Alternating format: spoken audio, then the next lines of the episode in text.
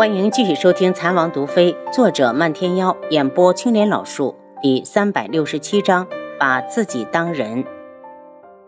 韩家二公子韩青义，楚青瑶一直盯着他，不放过他眼中的一点点变化，目的就是想看看柯雪公主有没有变心。柯雪脸上一喜，眼睛都明亮起来，像有一层水光在流转，羞赧的道：“姑娘，韩二公子可还好？”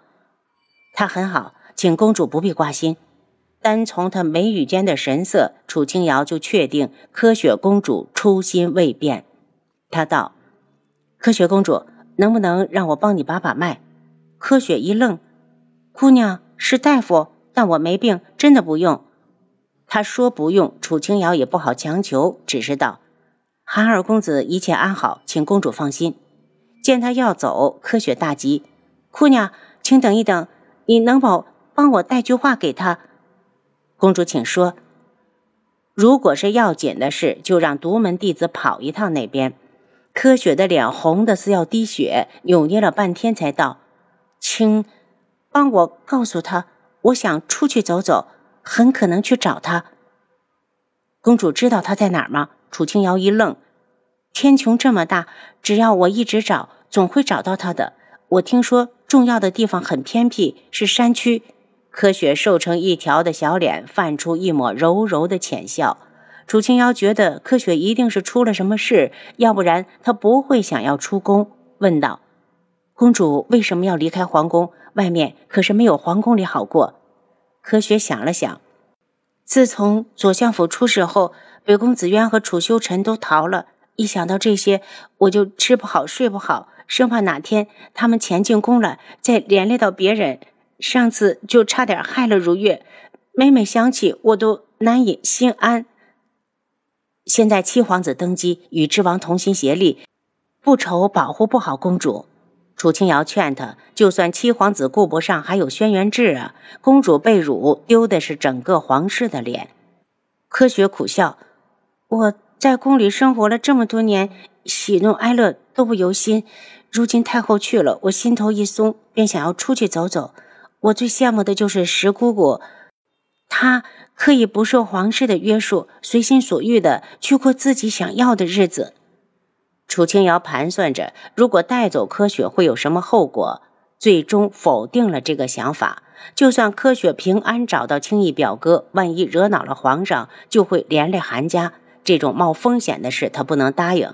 再说，柯雪一个姑娘家，一没武功，二没侍卫，这一路上也不安全。公主还是留在宫里，等韩家二公子回来，凭他为天穹的尽心尽力，你们的亲事也不会遭到阻拦。再者，以舅舅的忠心，轩辕志肯定会让他官复原职，到时候柯雪和二表哥的事也就能水到渠成。科学眼神一暗，虽然他没挑明，可心里还是盼着这位姑娘能带自己出宫。见楚清瑶没答应，失落的道：“谢谢姑娘来看我，知道她很好，我就知足了。”楚清瑶和漫天妖回春风阁住了一晚。第二日中午时，两人离开春风阁，准备出城。才走出没多远，就看到鬼医戴着面具走过来。漫天妖冷笑。想到了宇文天香，鬼医倒也认得他，瞪着阴阴的双眼，故意的多看了几眼楚清瑶。忽然，他眼神一凛，这身形好熟悉，所以他猛地伸手来抓他脸上的面纱。楚清瑶怒哼一声，头一偏就躲了过去。鬼医当街调戏姑娘，你就不怕被白锦知道了，更加讨厌你？漫天妖一开口就挑痛处说。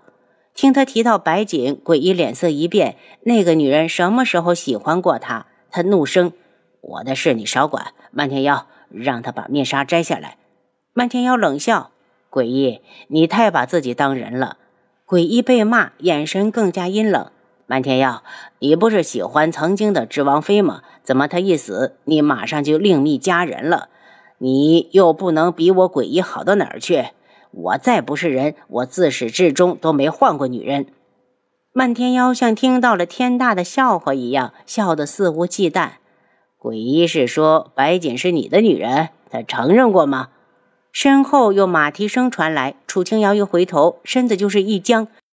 马车上那一身黑色锦衣，高贵出尘，俊朗不凡，清冷的眸子里带着冰冷的气息。他的目光直直地落到他的头上，如同高高在上的神敌，漠然地俯视着苍生。当他的目光移上去，心忽然的钝痛起来，那种感觉像被重锤击过，窒息又无能为力。曾经的满头青丝，何时变成了刺眼的银发？轩辕志，这一年里你到底经历了什么？他身子一斜，差点扑过去，一条有力的手臂搭上他的腰，同时将他揽到怀里。轩辕志看着漫天妖将那个女人带进怀里，心底升起一丝愤怒，仿佛有什么东西被人抢了去。越看漫天妖越不顺眼，所以他一扯缰绳，停在了一旁。不等他开口，漫天妖已经讽刺的道：“轩辕志，鬼医要给你当皇姐夫了，你要不要请本门主吃顿饭，大家坐在一起庆贺一下？”轩辕志仿佛没听见他的话，只是看着他怀里的身子有些僵硬的女子，感觉到他的注视。楚清瑶尽量的让自己放松，可越是这么想，身子越僵得厉害。揽在他腰间的手更加用力。漫天妖冷冷的看着轩辕志：“志王，你用这种眼神看本门主的女人，到底是什么意思？”轩辕志收回目光：“漫天妖，你别找死。”轩辕志，你是恼羞成怒了吗？鬼医刚刚还承认喜欢白姐，你看轩辕家的女人嫁给鬼医，一定成为一段佳话。只是可怜了秦心远那个傻瓜，要空欢喜一场了。漫天妖说的开心，直接忽视轩辕志那张黑成锅底的脸。漫天妖诋毁皇室是死罪，他怒声：“那你说说，我独门属于你天穹吗？”少跟我摆皇室的臭架子！漫天妖一脸的桀骜。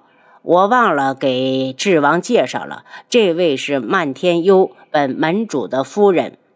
见轩辕志一脸的震惊，他又道：“漫天幽这个名字好听吗？是我给他起的，好像幽这个字，王爷并不陌生啊。曾经有个丫头，你闭嘴。”轩辕志震怒，眼前却不自觉地闪现过当年北域军营时楚清瑶的样子。